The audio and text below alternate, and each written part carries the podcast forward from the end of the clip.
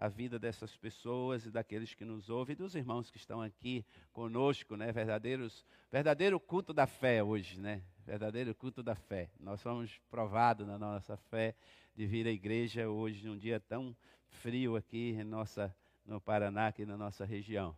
É, irmãos, vamos dizimar, ofertar ao Senhor. Não é você que é, está também pela internet, tem um, aí as nossas, nossas redes sociais, o Pix a, da igreja, o QR Code. Você pode fazer isso também é, pelas vias eletrônicas aqui também na igreja. Temos ali a nossa máquina de cartão. É, tem também um envelope aí que vem dentro do, do boletim, né? Se você não recebeu, tiver sem, levante a mão aí que a irmã pode levar para você, para que você possa ofertar com alegria, como a Bíblia diz, é, no, no, seu coração, é, né? fazer isso espontaneamente, abençoando esta obra de Deus. Por isso, é, eu queria que você pudesse é, se preparar para esse momento. Vamos orar? Em nome de Jesus. Papai querido, nós oramos, nós pedimos a tua bênção, Senhor, sobre a vida dos teus filhos, sobre a vida da tua igreja. Pedimos, ó Deus, que o Senhor abra as janelas do céu sobre a casa deles. Abençoe as finanças dos teus servos, o trabalho, Senhor, que eles possam comer do fruto do trabalho das suas mãos, em nome de Jesus. Deus, nós profetizamos uma colheita extraordinária, Pai, sobre a vida de cada um sobre a vida daqueles, ó Deus, que têm semeado na tua obra, no teu reino. Em nome de Jesus, que todas as tuas promessas, elas se cumpram sobre a vida dos teus filhos, em nome do Senhor Jesus. Amém. Amém? Vamos fazer isso agora, enquanto ouvimos o som do violão, um cântico, você pode fazer isso, tá? Aleluia. Glória a Deus. Abra sua Bíblia, né? Você que já está aí, está preparado. Ah, no Evangelho de João, capítulo 4, versículo 35.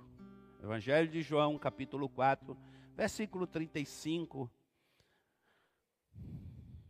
A parte B do versículo, somente a parte B do versículo que eu quero focar nesta noite eu quero falar nesta noite sobre alguns olhares que, que agradam a Deus. É, a forma como nós devemos olhar para a nossa vida, não é? Para o nosso interior, é, que agrada ao Senhor. O exterior é notável, né? A gente, as pessoas conseguem ver, é, todos que estão em nossa volta, Hoje eu quero falar de algo que é, está dentro do seu coração, a maneira como você olha para a vida, a maneira como você enxerga a vida. E eu queria que nós pudéssemos construir juntos nessa noite essa reflexão. Então, eu queria que você abrisse a sua Bíblia e apenas a parte B do versículo de João, capítulo 4, versículo 35 vai dizer assim: vou ler todo o versículo. Não dizeis vós que ainda há quatro meses até que venha a ceifa? Eis que eu vos digo: fala comigo, levantai os vossos olhos e vede as, as terras que já estão brancas para a ceifa. Fala comigo, levantai os vossos olhos e vede. Amém. Aleluia.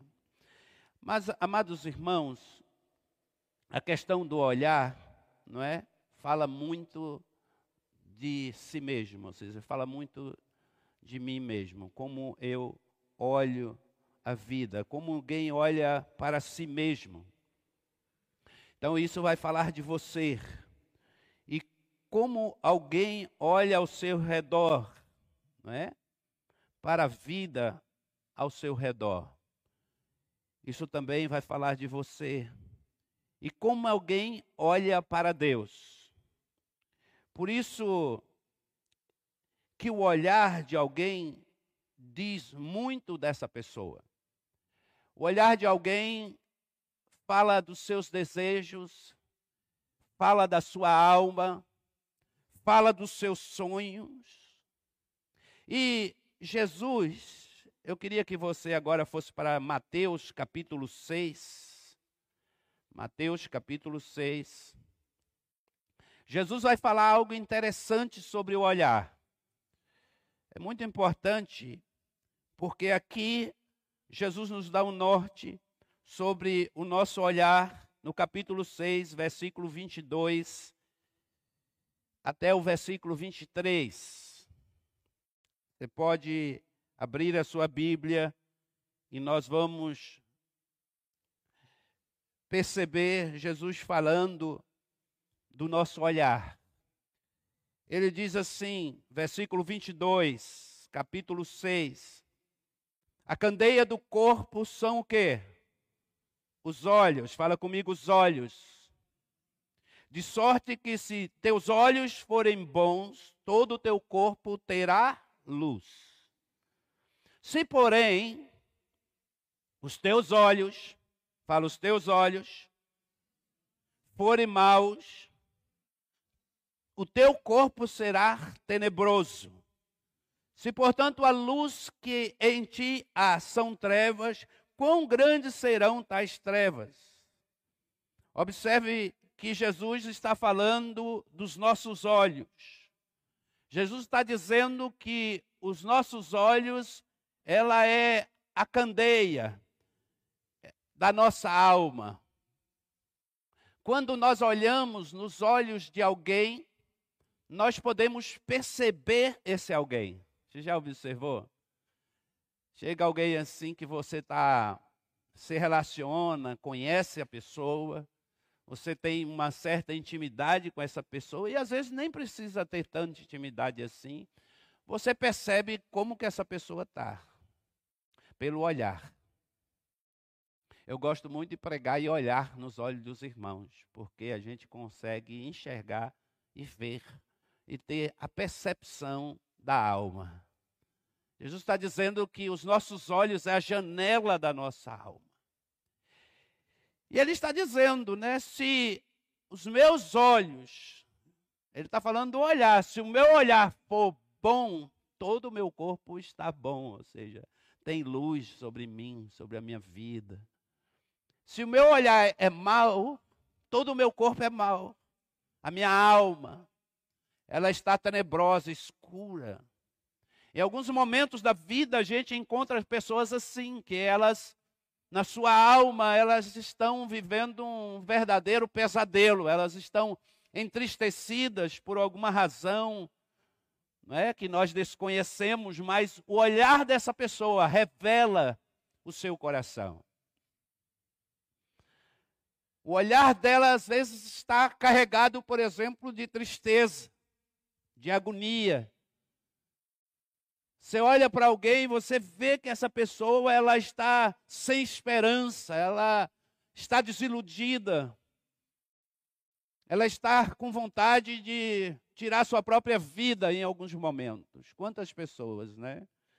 Quantas pessoas que a gente tem contato e que a gente olha nos olhos dessa pessoa e depois você é tocado pelo Espírito de Deus para ministrar uma palavra a essa pessoa, a esse coração, e você ah, perde a oportunidade, você não fala, e essa pessoa vai embora, e você, o Espírito diz assim: por que, que você não falou da palavra para ela? Porque ela estava precisando de uma palavra. É lindo isso, irmãos, a gente olhar para os olhos e entender que os olhos falam desse alguém. Mas é sobre essa perspectiva que eu quero caminhar com vocês, que eu quero pensar com vocês. Esta é uma palavra que abençoa muito a minha vida durante a minha jornada, a minha caminhada e eu tento todos os dias trabalhar, corrigir esse olhar, o meu olhar, porque eu quero refletir no meu olhar algo bom, eu quero que as pessoas vejam em mim que há luz em mim. Estão entendendo? Então é, é necessário você entender isso, que o olhar é importante para você, a forma como você olha para as pessoas, a forma como você olha para a vida, não é? O seu olhar fala de você, de você, como está a, a, por dentro, o seu interior. Que alguém percebe como você é, se você é uma pessoa que está andando tristonha, que está com algum problema e precisa de ajuda, é, os seus olhos vão revelar. Vão revelar. E Deus se agrada quando nós corrigimos, quando nós olhamos para a vida com a perspectiva dele, com o olhar dele, com os olhos dele. E esses olhos, ele vai passar pelas escrituras, pela palavra de Deus. A palavra de Deus, ela norteia a minha alma, o meu coração, e ela vai trabalhando na minha mente, ela vai me corrigindo, ela vai me alinhando com a vontade do Pai, e eu vou é, olhando para as circunstâncias de forma como Deus olha, com a fé que Deus eh, produz no meu coração, eu passo a olhar a vida. Eu não sou mais como uma pessoa que não sabe o que está vendo. Ou seja, ou é influ influenciada pela circunstância, pelos olhos naturais. Não, irmãos, eu estou falando do espiritual. Eu estou falando que você precisa olhar a vida na perspectiva de Deus, com os olhos de Deus. Se você não olhar a vida com os olhos de Deus, você pode ter sérios problemas. Por isso é importante que você deixe o Espírito Santo trabalhar em você, corrigir ah, o seu olhar e deixar que o Espírito Santo possa é, trabalhar no teu coração. E você vai deixando o Espírito Santo trabalhando, ele vai trabalhando, ele vai te dando força, e você vai começando a olhar para a vida, é, para o futuro, para a sua família, para o seu trabalho, com o olhar que Deus tem dado a você, tem colocado dentro de você, principalmente quando a gente se alimenta da palavra de Deus, quando a gente tem uma vida de oração, quando a gente vem para a casa do Senhor, mesmo num dia como esse, quando a gente ouve a palavra de Deus, quando a gente é nutrido por coisas boas, não pelo mundo, a gente começa a olhar tudo com os olhos de Deus. É importante você selecionar as suas fontes de informação que, que você vê na internet, o que, que você assiste na TV, e isso vai também influenciar esse olhar seu. Então é importante, amados, nós abrirmos os nossos ouvidos. Fala assim: Deus, abre os meus ouvidos para mim ouvir a tua voz, ouvir a tua palavra, e ela vai me dar um olhar segundo o teu coração. E eu quero falar de alguns olhares que agradam o coração de Deus. O primeiro olhar que agrada o coração de Deus é olhar para trás com gratidão. Fala comigo, olhando para trás com gratidão. Observe o que eu estou falando, olhando para trás com gratidão.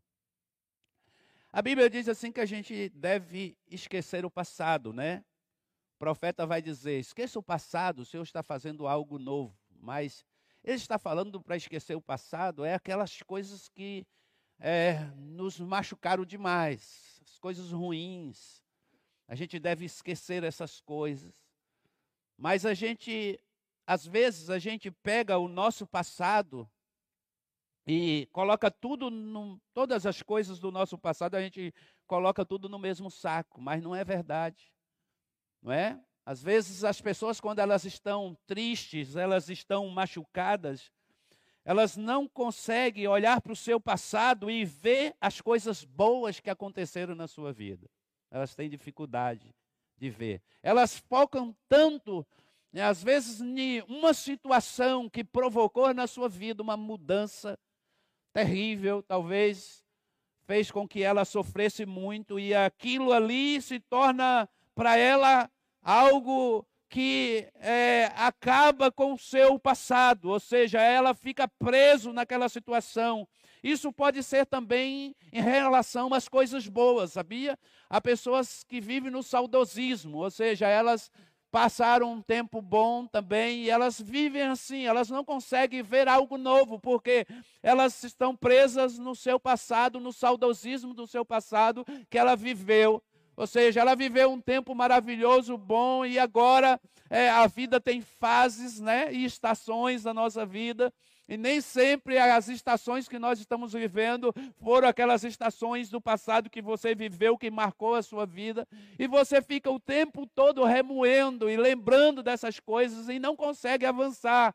Você, às vezes isso acontece com a gente na igreja, sabia? A gente olha é, para as coisas do passado, a gente olha para a igreja do passado e a gente diz: puxa, aquele tempo foi um tempo maravilhoso. Sim, não é para você esquecer, mas também você precisa olhar para frente e saber que Deus tem um presente para você e que você pode viver coisas novas de Deus, que Deus é um Deus de novidade. Você tem que sair do saudosismo. E também você tem que sair da amargura, né? Sair dos momentos tristes das suas derrotas, das dificuldades. As lutas que nós vivemos no passado, elas trouxeram para a gente aprendizado. O passado nos ensina muito, amados irmãos, quantas guerras você já travou, que você não consegue esquecer, mas elas trouxeram para você maturidade, elas trouxeram para você experiência. Hoje você pode perceber quando os sinais na sua vida começam a acontecer, você diz assim: puxa, eu já passei por isso, então eu não posso ir pelo mesmo caminho, porque isso já aconteceu comigo. Então, o passado também ele serve para isso, ele serve para sinalizar o teu futuro, as tuas decisões se você é inteligente, se você é uma pessoa sábia, você não precisa aprender, é, é, continuar nos mesmos erros, cometer os mesmos erros. Não, aprenda com seus erros, com aquilo que aconteceu com você. E nem tudo, irmãos, do seu passado é, foi ruim. Entende? Nem tudo foi ruim. Tem pessoas frustradas, por exemplo, com o casamento. Ele casou uma vez, separou Casou a segunda, separou, e já está no terceiro, né? E não consegue acertar. Eu quero dizer para você: se você não corrigir o seu olhar da vida, você nunca vai encontrar alguém que vai te satisfazer. É importante isso. Isso também eu falo comigo em relação ao ministério, por exemplo. Eu preciso me orientar, eu preciso trazer o meu olhar para o meu tempo agora, porque eu já vivi né, outro tempo, tempos maravilhosos, e eu tenho lembranças boas, eu tento filtrar isso, por exemplo, as coisas é, ruins que aconteceram na minha vida, eu não posso deixar que elas atrapalhem o meu presente e o meu futuro. Elas não podem atrapalhar. Eu lembro das coisas boas, mas também eu não posso ficar o tempo inteiro preso nisso, ou achando que eu vou viver esse tempo de novo. Não. Deus tem algo novo para a minha vida agora, agora, nesse tempo. Esse é o meu tempo. Esse é o teu tempo. O tempo de viver o novo de Deus. Quando eu olho para vocês, eu sonho com vocês. Quando eu olho para a igreja, eu sonho com essa igreja. Quando eu olho para as células, irmãos, eu vivo intensamente as células. Eu sonho com as células se multiplicando. Eu sonho com as pessoas chegando nas células, se convertendo. Deus levantando aqui líderes, muitos líderes. Deus abrindo casas, portas, para que a gente possa pregar o Evangelho. Esse é um olhar é, liberto dos erros do passado é um olhar sadio, um olhar cheio de gratidão, sem mágoa, sem dor. Eu posso dizer, Senhor, obrigado, porque eu passei por tantas lutas e continuo de pé. Oh, glória, aleluia, aleluia. Eu continuo firme. As pessoas podem lembrar dos teus erros e te crucificar, apontar o dedo para você, mas você pode se posicionar e dizer: Deus, não eu já cometi esses erros, mas é, o Senhor me perdoou, eu me arrependi deles e agora eu quero viver um novo tempo. Há esperança para você. Meus amados irmãos, Deus sempre, eu costumo dizer que Deus, quando é, o caminho que você está andando não está dando certo, e você entende isso, e você deseja isso, Deus cria um caminho novo para te abençoar. Deus cria situações novas para te abençoar. Deus estabelece um tempo novo para te abençoar na sua casa, na sua família, nas suas finanças, no seu ministério. Deus estabelece o novo dele na sua vida. Eu quero viver esse novo. Hoje o meu novo é aqui com vocês, que coisa linda, maravilhosa, e meu coração está cheio de alegria, irmãos. Quando eu acordo, eu louvo, eu agradeço a Deus. Eu e minha esposa, a gente quase todos os dias, a gente tem uns, alguns momentos assim que a gente se emociona juntos com tudo que Deus está fazendo. Amados irmãos, eu ganhei famílias novas, eu ganhei relacionamentos novos. Meu Deus do céu, que coisa maravilhosa! Tanto presente de Deus na minha vida, vocês são presentes de Deus na minha vida.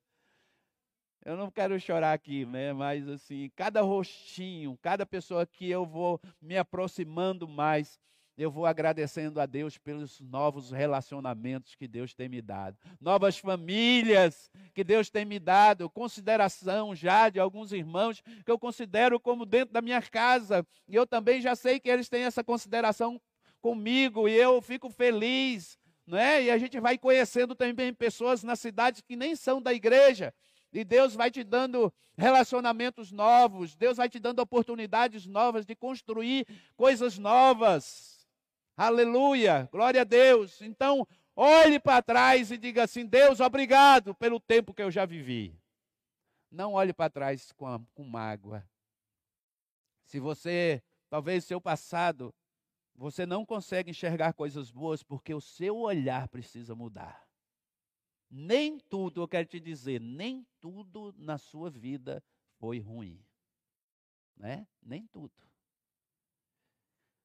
Segundo olhar, olhar para os lados com amor. Olha que coisa tremenda. Deus se agrada quando a gente olha para o lado com amor.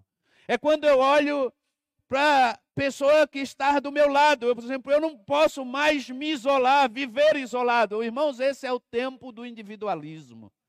Nós nunca vivemos um tempo como este, tá?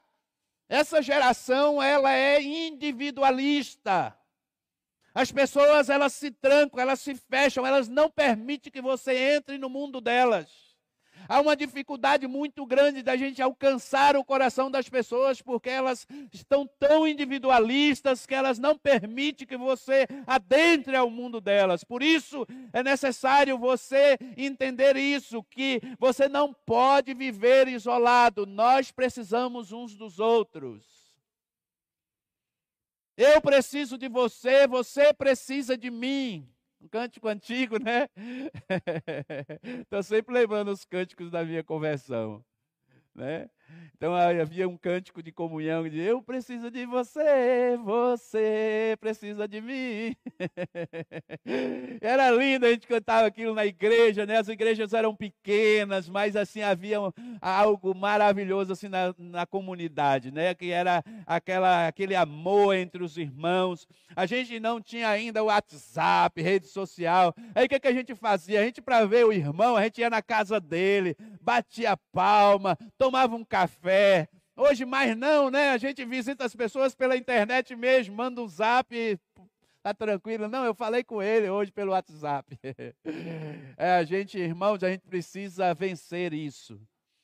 Ah, eu estou muito feliz. A gente tem uma célula abençoada. Segunda-feira nós batizamos o irmão Glauber. E foi uma alegria na nossa célula. Nós tínhamos mais de 30 pessoas lá na célula. Foi uma festa enorme. Nós tínhamos pela primeira vez, na segunda, acho que tinha cinco visitantes em média, assim, deu uns cinco visitantes, né? Na célula na segunda-feira. A célula estava lotada e a gente teve a oportunidade de batizar o irmão, festejar com a família.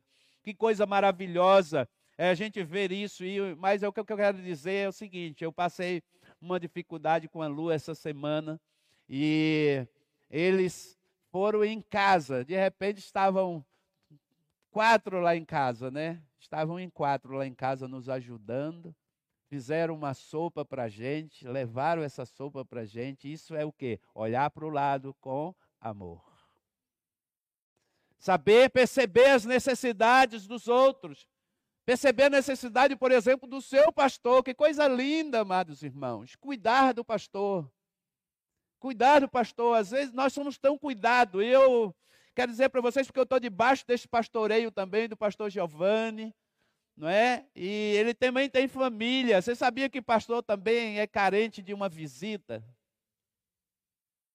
Por que, que a gente só espera a visita do pastor, né? mas a gente não faz visita para o pastor, por exemplo? Não é? A gente não visita o pastor. A gente tem dificuldades, não sei, ah, não sei se o pastor vai gostar que eu vou lá na casa dele. Ah, amado irmão, queria eu receber vocês na minha casa. Na casa de baiano você não precisa nem avisar, pode chegar lá e bater palma, descobre o endereço aí, eu dou, mando para você, vai lá comer um cuscuz comigo, eu faço na hora para você, quentinho, sentar lá na minha mesa, bater um bom papo. Na casa de baiano você não precisa ter cerimônia, vai visitar seu pastor, o Gil também tem família, eu também tenho, nós somos pessoas pessoas normais como você. Assim como a gente visita os irmãos, às vezes os irmãos estão enfermos, às vezes os irmãos estão passando por uma dificuldade, às vezes nós atendemos pessoas, oramos por vocês todos os dias, clamamos a Deus pela vida de vocês, pela vida de pessoas que estão sofrendo. Nós também temos as nossas guerras. E nós precisamos da ajuda de vocês. Então olhe para o lado. Há alguém do seu lado que precisa de você, alguém do seu lado que precisa de um toque seu, não é? Você precisa olhar para o seu vizinho, olhar para aquela pessoa que está ao seu lado, que trabalha do seu lado lá na empresa. Será que você tem essa oportunidade? Será que você olha para essa pessoa com um olhar de amor, Deus sempre olhou para a gente, Jesus olhou sempre para o lado com um olhar de amor. Eu posso citar várias, vários exemplos aqui que Jesus, ele não precisava fazer aquilo, mas a Bíblia diz assim que o seu coração encheu-se de compaixão. Lembra do filho da viúva de Naim? Ela estava saindo lá de Naim, ela ia caminhando para o velório do seu filho, aquele cortejo, e ele estava indo para a cidade de Naim. Mas quando ele olha, ele viu aquela mulher e, ele se, e a Bíblia diz assim: o coração de Jesus se encheu de compaixão. E ele foi até aquele caixão, tocou no caixão, e aquele moço ressuscitou. Jesus trouxe vida onde não havia vida. Jesus ressuscitou. Jesus sempre olhou para as pessoas. Jesus estava caminhando para a casa de Jário, a pedido de Jário. E sua filha estava à morte. Mas ele estava caminhando e veio alguém, alguém significante. A Bíblia chama de uma certa mulher. Mas, amados irmãos, presta atenção, a Bíblia não fala nem o nome dessa mulher, ela era desconsiderada, ela era uma pessoa é, que ninguém conhecia, ela era totalmente uma pessoa que estava à margem da sociedade. Quem tinha um fluxo de sangue era considerada uma pessoa imunda, uma pessoa que estava debaixo de condenação e ela enfrenta a multidão, e ela vai pelo meio da multidão. Eu acredito que ela estava muito fraca, e ela diz no seu coração: se eu apenas tocar nas vestes dele, vai sair virtude, vai sair poder. Que fé tremenda. E aí, meus amados irmãos, Jesus, cheio de amor e de compaixão, quando ela toca nas orlas das vestes de Jesus, o que, que Jesus diz? Alguém me tocou. Ô oh, glória! Alguém me tocou! Alguém me tocou e os discípulos disseram, mestre, mas tem tantas pessoas em tua volta e o Senhor está dizendo, alguém me tocou. Aí ele diz assim: não, alguém me tocou de maneira diferente, oh aleluia! Alguém me tocou de maneira diferente, com o coração, alguém me tocou com a alma, alguém me tocou cheio de anseio por mim, e Jesus olha para ela, ela estava trêmula, né? E Jesus cura ela. Doze anos de sofrimento foi-se embora. Aleluia. Nós precisamos olhar para o lado, irmãos, olhar para as pessoas. Nosso olhar não pode estar somente para mim, somente para as minhas coisas, para a minha família, para o meu eu. Não. Olhar para os lados com amor agrada o coração de Deus. Olhar para trás com gratidão, primeiro. Olhar para os lados com amor, agrado o coração de Deus. Terceiro lugar, você precisa olhar para si com arrependimento. Fala comigo, olhar para si com arrependimento.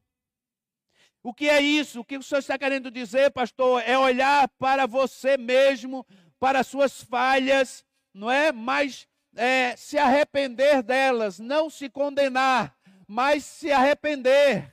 Olhar para si e dizer: Olha, eu, me, eu pequei, eu errei, eu sou falho, eu sou pequeno, eu sou nada, somos apenas servos, mas Deus é tudo em mim, Ele me ama e Ele pode transformar a minha vida.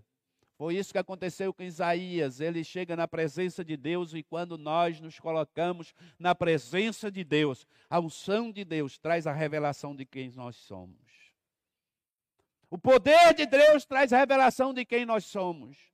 Amados irmãos, pessoas que se dizem cheias do poder de Deus, mas elas são orgulhosas, elas nunca falam, falam dos seus defeitos, das suas, dos seus problemas, ela nunca reconhece que está errada, ela é orgulhosa. Não há poder de Deus nessa pessoa, irmão, isso é engano.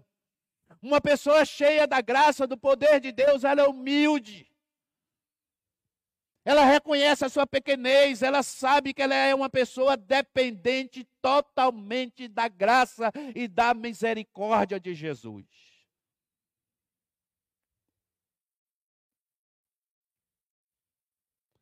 Nós precisamos ter a humildade de olhar para nós mesmos e dizer: Deus, tenha misericórdia da minha vida. Ser como publicano, falar: Senhor, eu sou um pecador ou ser um pai melhor. Eu quero ser um pai melhor. Não dizer, às vezes, diante de uma situação difícil, está vivendo com seus filhos, se arrogar e dizer: Não, eu sempre fui o melhor pai, eu sempre sou, eu sou o melhor marido, eu sempre dei tudo a ela. Não é essa atitude, é uma atitude de pessoas egoístas. Nós sempre temos as nossas falhas, os nossos erros, devemos reconhecê-los diante de Deus e dizer: Senhor, eu preciso da tua misericórdia, eu preciso da tua graça para ser o melhor esposo, para ser uma melhor esposa, para ser uma pessoa que te sirva fielmente na igreja. Eu preciso, Pai, da tua misericórdia. Me ajuda, Senhor, porque não há nada em mim que possa te agradar. É olhar para si com arrependimento. Você não pode achar que você faz as coisas. Que o que está acontecendo é por causa de você. Às vezes as pessoas elas acham que elas se acham né, a última bolacha do pacote. Essa é a verdade. Tem gente que se acha, irmão. Tem pessoas que elas são arrogantes. Elas não aceitam serem corrigidas. Se o irmão na igreja, às vezes o irmão, porque o irmão é uma pessoa simples, por uma coisa tão pequena, ela transforma aquilo numa tempestade tão grande que eu nunca vi. Tem coisas, irmãos, que eu nem percebo. Às vezes as coisas acontecem, eu, a pessoa vem falar comigo, pastor Rio do Céu ouviu? Eu falei, eu não vi, não, eu não percebi. Eu não sei, né? Acho que a gente, Deus brinda o nosso coração, sabe? Tem coisas que a gente, sabe o que é melhor? Melhor você nem ver. Nem perceber. Não seja uma pessoa assim.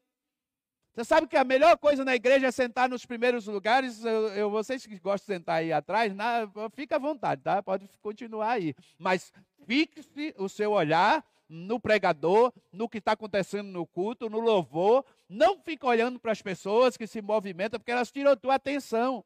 O melhor lugar, irmãos, é sempre mais na frente mesmo, porque a gente fica aqui perto do pregador, a gente fica perto, a gente não vê, não vê os movimentos durante o culto, né? e nada te tira da presença de Deus, você fica focado, totalmente focado em Deus, não é? Se você é em casa, por exemplo, ah, eu vou ouvir uma palavra, eu vou orar, e aí você fica orando e com o celular ligado você fica orando com o Facebook aberto. Você diz, eu vou ler a Bíblia, mas deixa o WhatsApp ali, o celular com o WhatsApp ligado. E aí toda hora o WhatsApp te chama. Você vai ó, ler um versículo, vai para o WhatsApp e não volta mais. Adeus, leitura da Bíblia.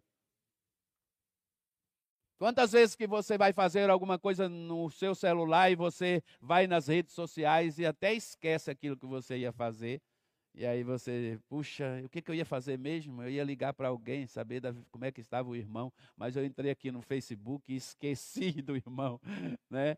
Então, é, isso é terrível, essas coisas, né? É importante, irmãos.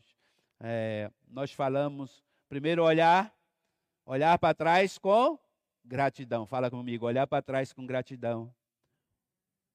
Segundo, olhar. Olhar para os lados com amor. Olhar aquele que está em sua volta.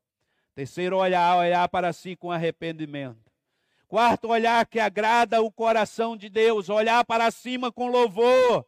Levantai os vossos olhos e vede. Oh, glória. Aleluia. Meus irmãos, isso fala muito de mim, fala de você, a forma como você enxerga a vida, como você olha.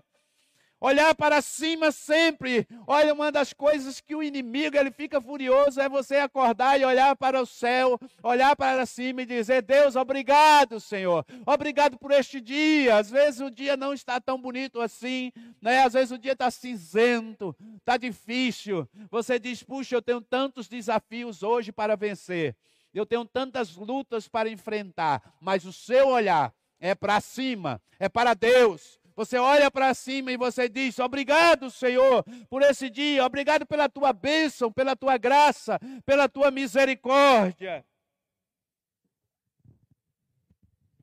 E quando você cita um texto bíblico ainda, e você lembra lá de Lamentações, né, capítulo 3, e você diz: Senhor, as tuas misericórdias se renovam a cada manhã. E hoje eu tenho uma nova oportunidade, um novo dia para viver. Aí você uh, deixa o diabo furioso, porque, irmãos, todos os dias Deus, ele chega assim e diz: Filho, olha, as minhas misericórdias se fez nova sobre a tua vida hoje. Tu pode viver hoje como se tu tivesse nascendo. Essa é a verdade. Deus te dá uma página em branco e uma caneta na mão para você escrever uma nova história. Se ontem foi ruim, você pode recomeçar hoje. Se hoje está difícil, amanhã Deus te dá uma nova oportunidade. Você pode olhar para cima com louvor e dizer: Obrigado, Deus, porque ontem deu errado, porque ontem não deu certo, mas hoje pode dar certo, porque eu creio no Senhor. E você exercita a sua fé. Você exercita a sua fé, você começa a exercitar a sua fé em Deus. Aleluia! Oh, glória! Às vezes, irmãos, você faz o que é necessário. Às vezes você é necessário que você é, vai até o médico, você está com alguma dificuldade, né, na saúde, por exemplo, e aí você fica preocupado, você está com uma situação que está te deixando para baixo e você notou, às vezes, um caroço, às vezes é uma, um, uma dor que está te incomodando, e alguém fala alguma coisa que te deixa para baixo e te deixa preocupado, e você fica debaixo daquela tensão, mas você precisa procurar um médico. Mas sabe o que você deve fazer? Você deve orar primeiro. Buscar a Deus. Profetizar a bênção sobre a vida do teu filho, sobre você, sobre a tua casa. E dizer: Deus, essa situação, eu, ó Pai, eu temo por ela. Reconhecer seus medos também olhar para cima com louvor, mas Senhor, obrigado mesmo por isso, mas eu sei, Senhor, que o Senhor vai mudar essa situação. Olha, Deus, eu levanto as minhas mãos e depois você vai ver, irmãos, quando você recebe uma boa notícia, quando Deus muda a situação, muda o teu cativeiro, é, você sai dali jubilando de alegria, dá vontade de festejar, dá vontade de juntar os amigos, contar para todo mundo que Deus te abençoou. Que coisa linda, maravilhosa, irmãos, é a conquista quando a gente reconhece que é Deus que provê todas as coisas na nossa vida. Você sabe que a gente precisa fazer isso sempre. Celebrar as nossas conquistas olhar para cima com louvor diante das nossas conquistas. Deus se agrada quando nós reconhecemos que é Ele que nos abençoa. Olhar para Deus, celebrar, celebrar um, a compra de um, um, um carro, celebrar a, a compra de uma casa, celebrar o meu novo trabalho, celebrar as pequenas coisas também, como talvez as datas festivas, seu aniversário, aniversário de casamento, aniversário do seu filho, chamar os seus amigos, glorificar a Deus em tudo. Dar graças a Deus por tudo. Às vezes eu ouço os testemunhos dos irmãos, a gente dá bastante oportunidade na célula para o pessoal dar testemunho. E eu fico feliz, né? Porque um dia eu ouvi um testemunho tão lindo de uma irmã e nós sentimos o coração naquele dia de ligar para aquela, aquelas irmãs para ir lá em casa. E nós ligamos. Foi Deus mesmo, o Espírito Santo de Deus que fez isso. Aí ligamos para aquelas irmãs, fomos buscá-las. Elas foram lá em casa e nós tínhamos pedido uma pizza. Aí depois de um, uns dias, passaram-se, acredito, alguns meses. Aí minha esposa estava me contando, a irmã dando testemunho, que ela tinha orado em casa e falado assim, Deus, eu estou com vontade de comer uma pizza. E elas não estavam em condição de comer aquela pizza.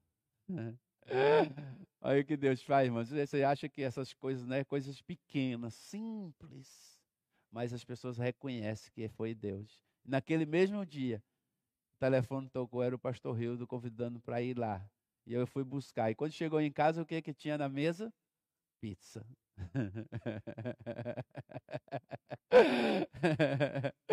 oh, aleluia. E elas deram testemunho. Eu nem sabia, fui saber depois. Né? Como você é usado por Deus para abençoar a vida, pessoas.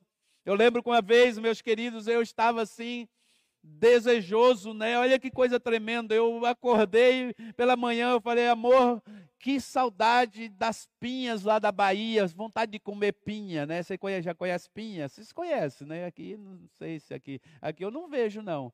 Mas na minha região tem muita pinha, irmão, pinha doce como mel. Não é igual tâmara, mas é doce como mel. É. As pinhas maravilhosas, interior de São Paulo. E eu falei isso para minha esposa e saí para a rua de manhã, assim. Interessante, eu fui no mercado, fiz umas compras. Quando eu voltei, parei o carro na porta, entrei, tinha umas cadeiras de área. Quando eu olhei, tinha uma sacola em cima das cadeiras. Aí eu fui ver o que era, fiquei curioso, né? Acredita que quando eu cheguei, a sacola estava cheia de pinhas. Uma irmã tinha um pé de pinha no quintal e ela falou assim: Não, essas pinhas aqui é do pastor Rildo. E ela colheu aquelas pinhas, colocou numa sacola e levou lá em casa de presente para mim. Aleluia! E quando eu vi aquelas pinhas, só eu e a Lu sabia daquilo, daquele meu desejo daquela pinha, né? Aí eu falei, oh meu Deus do céu, eu aquela sacola de pinha. Amor, olha as pinhas aqui, amor. Como Deus é bom. Como Deus é maravilhoso. Deus, Ele quer te agradar.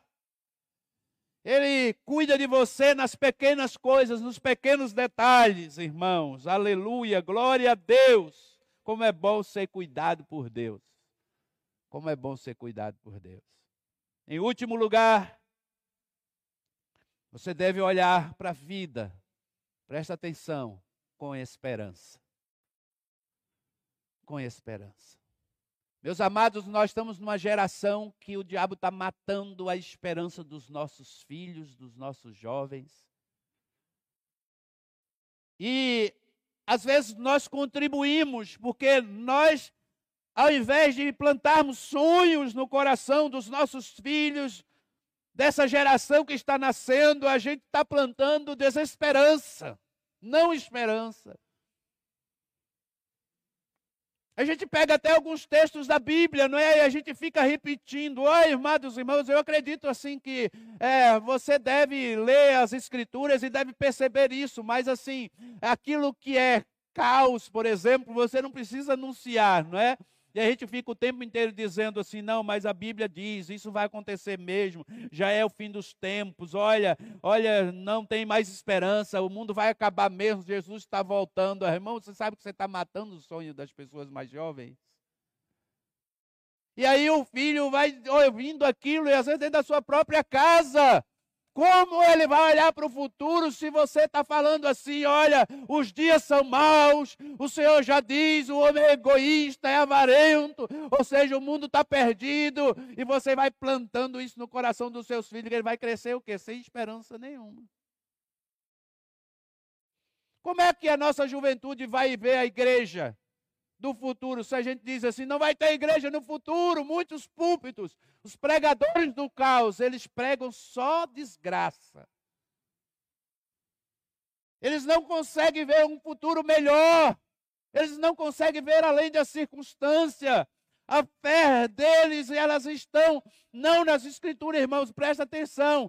Deus promete para nós aqui neste tempo um tempo de bênção sobre a nossa vida. A própria palavra lá em, no Salmo, o salmista vai dizer assim: Olha, no dia da adversidade, eu vos esconderei debaixo do meu tabernáculo. Ou seja, nós estamos escondidos em, em Cristo. Nós estamos escondidos em Cristo. Eu sei que as coisas vão acontecer. Eu sei que ah, os problemas virão, que todos os sinais. O próprio Jesus vai falar isso lá em Mateus capítulo 24, está escrito para a gente entender, mas a Bíblia está dizendo: olha, vocês lerão sinais, que vocês não sejam pegos de surpresa. Eu estou vendo os sinais, você também está vendo os sinais, mas entenda uma coisa: o nosso futuro está garantido. Se você está em Cristo, você está garantido. O Senhor é a tua salvação. Ele é o teu refúgio, fortaleza, socorro, bem presente no dia da angústia. Não temeremos. Nós devemos olhar para frente com esperança. A gente precisa crer que há esperança, que Deus tem um tempo de bênção sobre a nossa vida, que Deus nos fará prosperar em meio ao caos, em meio à dificuldade. Amados irmãos, nas, nos dias mais difíceis é onde Deus mais age na nossa vida, onde Deus mais provê o pão. Por que, que é, no povo andando pelo deserto, Deus dá a eles pão do céu, Deus dá a eles a comida todo dia, mas Deus diz assim: não guarde para amanhã. Você já pensou nisso? Deus caiu, fez cair a abundância. Mas Deus disse assim: olha, vocês todos os dias vão colher e vão comer, mas não guarde para amanhã, porque todos os dias vocês terão que crer que eu vou mandar o pão do céu. Vocês vão viver do milagre todos os dias. Deus é assim, amados irmãos. Se você serve a Deus, você é uma pessoa que está debaixo do milagre. Você está debaixo da nuvem, você está debaixo do, fogo. Olha, presta atenção, você não vai ficar à deriva. Todo mundo diz, isso virou moda, né? Deus está no controle, Deus está no controle, Deus está no controle. Deus está no controle da vida daqueles que servem a Ele. Deus está no controle da vida daquele que tem o seu coração nele. Aconteça o que acontecer, sim, Deus está no controle da minha vida, da minha família, da minha casa. Deus é que conduz a minha vida, porque eu estou em Deus, eu creio nele, confio nele. Por isso eu posso dizer: Deus está no controle. Agora virou moda. Deus está no controle. A pessoa vive como quer, faz o que quer da sua vida e ela acha que Deus está no controle da vida dela. Por quê? Porque virou chargão. Todo mundo fala. Deus está no controle, Deus está no comando, não é? Nem sempre é assim. Às vezes quem está no controle é as pessoas, não é Deus. Nunca orou, nunca colocou a sua vida diante de Deus. Como que Deus está no controle? Você nunca pediu a Deus nada, você nunca se rendeu a Deus, nunca entregou seu coração a Ele. Sabe quando Deus está no controle? Quando eu largo mão do controle da minha vida e entrego o controle a Deus. Aí Deus está no controle. É quando Deus controla as coisas boas da minha vida e até as ruins. Eu creio na palavra e a Bíblia diz: todas as coisas cooperam para o bem daqueles que, que é só é de todos? Não daqueles que amam a Deus são chamados segundo o seu propósito, aleluia. Esse sim, Deus está no controle. Daqueles que são chamados segundo o seu propósito e daqueles que Deus tem as suas vidas nas suas mãos. Então eu olho para cima com louvor e olho para frente com esperança. Amados irmãos, sempre que alguma coisa ruim acontecer, corrija o seu olhar, corrija o seu coração. Às vezes, na igreja é um lugar, irmãos, onde as pessoas chegam aqui de todo jeito. Elas chegam machucadas, elas chegam sem esperança, e desse púlpito é necessário que a palavra de Deus saia para elas como balso que as corrija, que as edifique, que as console, mas que encoraje a cada um a se levantar, a se colocar de pé e prosseguir para o alvo ao qual Deus nos chamou. Então a palavra é sempre nesse sentido. 1 Coríntios capítulo 14, a profecia, ela edifica, ela consola. A mesma palavra que vai dizer, ela exorta, é a mesma palavra que diz sobre encorajamento, ou seja, a palavra exorta e encoraja. Eu exorto a viver uma vida reta diante de Deus e encorajo você a sair daqui forte e fortalecido. Esse púlpito não é um lugar onde nós ministramos desgraça da vida dos outros, onde as pessoas entram aqui e saem piores. Não. Todos os cultos dessa igreja eu tenho observado. No final, há uma alegria aqui, irmãos, contagiante, os irmãos abraçando uns aos outros, os irmãos chorando, um abraçando o outro, beijando o outro, desejando uma boa semana. Isso é fé no coração, isso é esperança. Isso é esperança produzida pelo Espírito de Deus. A gente se abraça, é como se estivesse comemorando ali, né? Nós estamos juntos. Ah, aleluia, deu certo, Deus nos usou, Deus usou poderosamente a sua vida, e não importa quem está pregando se é o pastor Rildo, se é o pastor Gil, se é o Rafa, se é o PC, se é algum irmão da igreja que está dando aqui testemunho, direcionando o culto, se é lá na célula quem está dirigindo, a gente sempre celebra as conquistas um dos outros. Nós celebramos as conquistas um dos outros. Nós precisamos celebrar. Aleluia! O Espírito que reina neste lugar é de excelência. Porque o nosso olhar é cheio de esperança. Pode estar acontecendo o que for, nós sempre teremos esperança, porque Jesus Cristo é a única esperança para este mundo. Se, e se há esperança ainda, meu querido, ela passa através da igreja e através de Jesus. É Jesus de Nazaré. Vamos nos colocar de pé?